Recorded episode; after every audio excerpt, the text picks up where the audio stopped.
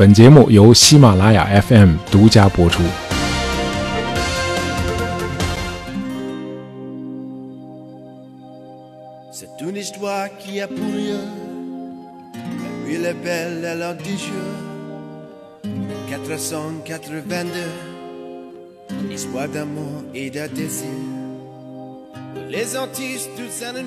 没去过巴黎的朋友也都知道巴黎圣母院啊，因为上中学是学过。呃，法国大文豪雨果写过一部同名的小说啊，叫《巴黎圣母院》。那么这部小说在我们的中学语文课本里有节选。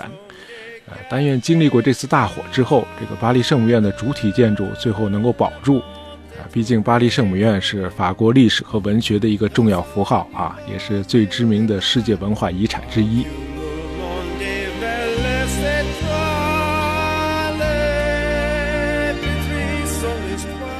有人说这场大火当初被雨果预言到了啊，让他一语成谶了。小说《巴黎圣母院》的前言有这么一段描写啊，在巴黎圣母院一座钟楼的阴暗的角落里，作者发现墙上刻着几个希腊语的大写字母，黑黝黝的凹陷在墙壁里。因为使用的是哥特字体，所以作者判断刻字的人生活在遥远的中世纪。那么，这个字蕴含的宿命和悲惨的意义，深深地震撼了作者的心灵。这个苦难的灵魂是谁呢？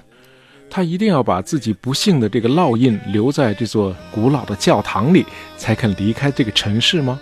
那么，自从雨果那次参观了巴黎圣母院之后，啊，墙壁经过了刮磨和粉刷，那个幽灵一般的字就再也看不到了。呃，雨果说，刻字的人在几个世纪以前就从人间消失了，现在字也从教堂的墙壁上消失了。也许有一天，这座教堂也将从地面上消失。啊，这当然不是雨果在做什么预言。呃，熟悉雨果早期作品的朋友都知道啊，他的小说、剧本和诗歌基本上都是这种浪漫主义风格，就是尽可能的营造神秘和恐怖的气氛。啊，还拿巴黎圣母院做个例子吧，在这部书的第八卷里，竟是这类描写：什么公山羊长得像个人，啊，一团黑乎乎的东西突然掉进了水里，鬼魂向老城的方向游荡过去，一枚金币变成了一片枯树叶，啊，一切都是这么诡异，让人读起来直起鸡皮疙瘩。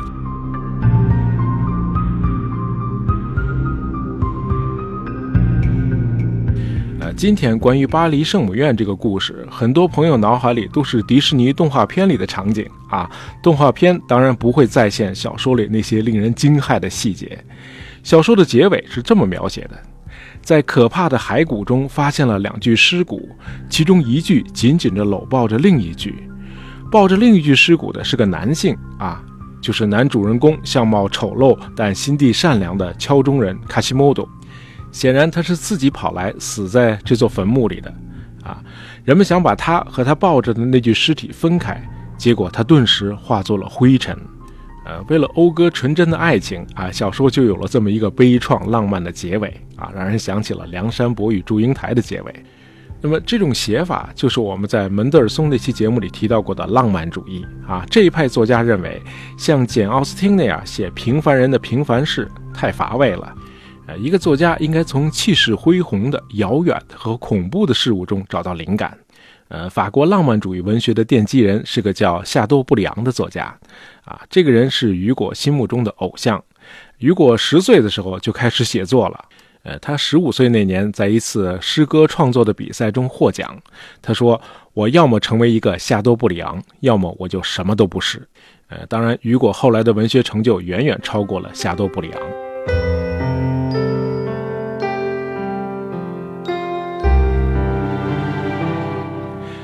雨果是一八零二年出生在一个军人家庭，他父亲是拿破仑手下的一名将军。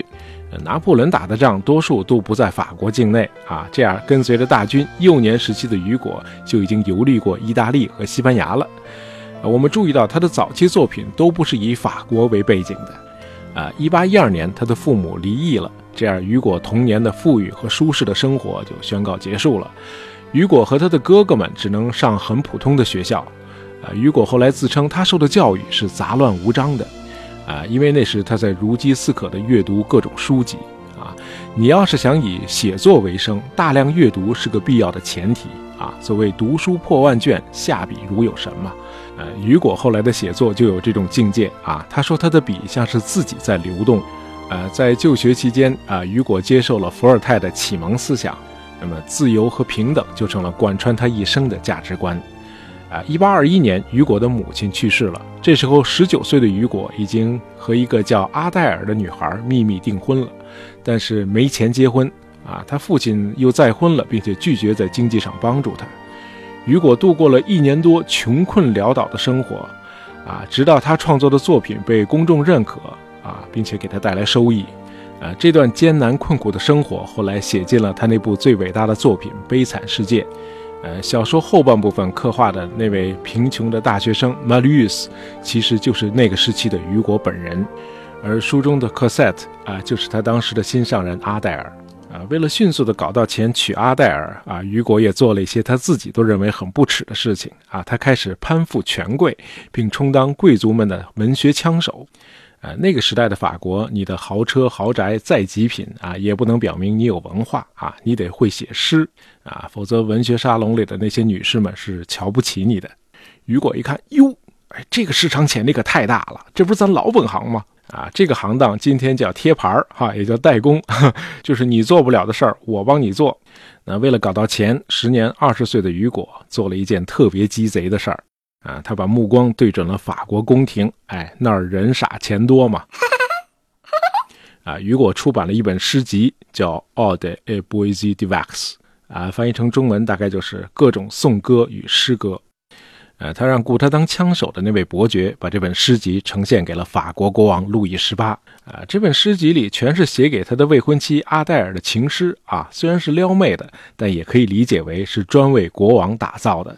因为众所周知，法国国王路易十八是位情感特别丰富的君主。啊，诗集里还有一篇挽歌啊，是纪念两年前遇刺的国王的侄子的。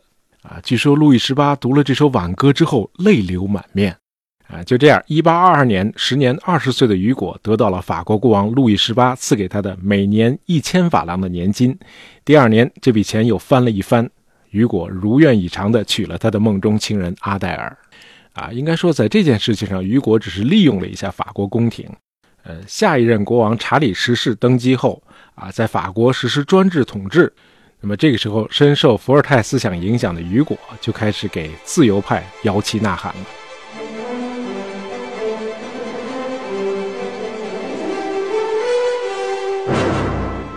他创作了一部轰动一时的话剧啊！这部戏剧的矛头直指专制君主啊！甚至有人说，这部话剧是导致法国爆发1830年革命的直接原因啊！就在雨果的创作生涯走进巅峰的时候，家里出事儿了。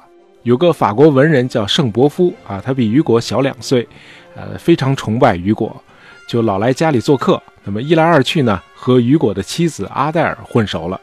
那么有一天，雨果不在家，圣伯夫就潜入了他家。啊，后来发生的事儿不用我说，你也能知道。那么之后，圣伯夫向雨果承认了这桩丑闻。啊，两人从此绝交。雨果呢，虽然原谅了阿黛尔，但是他自己的行为也开始不检点了。啊，他开始到处撩妹，啊，甚至在女人中间有了个绰号叫“种马”。呃，一八三一年三月。法国的各家书店里摆上了一本新书啊，这就是我们节目开始提到的《巴黎圣母院》。呃，后来这本书连续畅销了很多年，它成了法国浪漫主义作品的一座里程碑啊。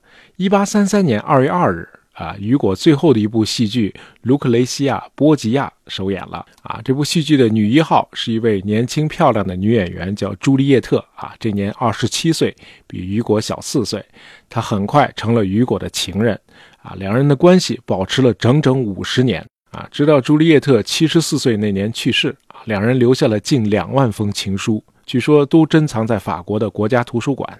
呃，一八四一年，雨果当选法兰西学院院士。那么四年以后，名望如日中天的雨果当上了贵族院议员。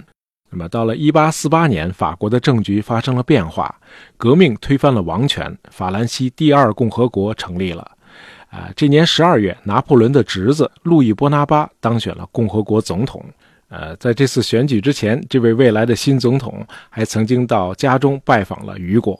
在雨果家的客厅里啊，这位总统信誓旦旦地说，他不会效法他的伯伯拿破仑，他更愿意学习华盛顿的榜样。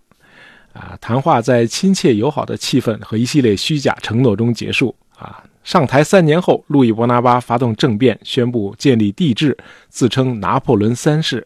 从此，法国又进入了法兰西第二帝国时代。那么，为了防止造反，拿破仑三世宣布解散工会，封闭进步报刊，啊，禁止一切民主派和共和主义者的活动。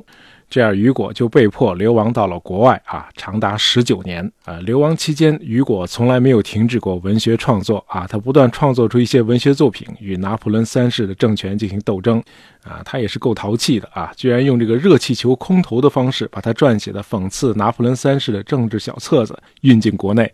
啊，雨果谴责英法联军劫掠圆明园的那封信，就是在他流亡期间写给一名法国军官的。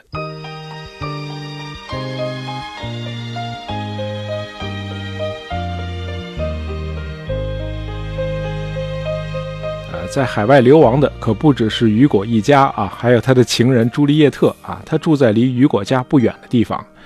那么，也是在流亡期间，雨果最伟大的长篇小说《悲惨世界》问世了。呃，即便不读《巴黎圣母院》和《九三年》，那《悲惨世界》还是建议你去读一下啊，哪怕是跳着读啊，这本书不会让你失望的。它是一部史诗啊。这里边除了故事，还有历史、哲学、伦理、价值观、宗教啊，什么都有。啊，书里边说，比海洋更为广阔的是天空，比天空更为浩瀚的是人的思想。而雨果就是用他的文学语言构建了《悲惨世界》这样一个庞大的思想宝库。呃，当然，雨果这位作家呢比较博学啊。啊，我们应该允许这样的人絮叨。他有时候写着写着就会离题啊。下笔如有神嘛，人家的笔是在流动的。比如说，在这个悲惨世界里，他会大段大段的讲中国的农业，中国农民是怎么给庄稼施肥的。就像我刚才说的啊，呃，不感兴趣的部分你可以跳过去不读，但是悲惨世界还是要读的啊，否则人生不完整。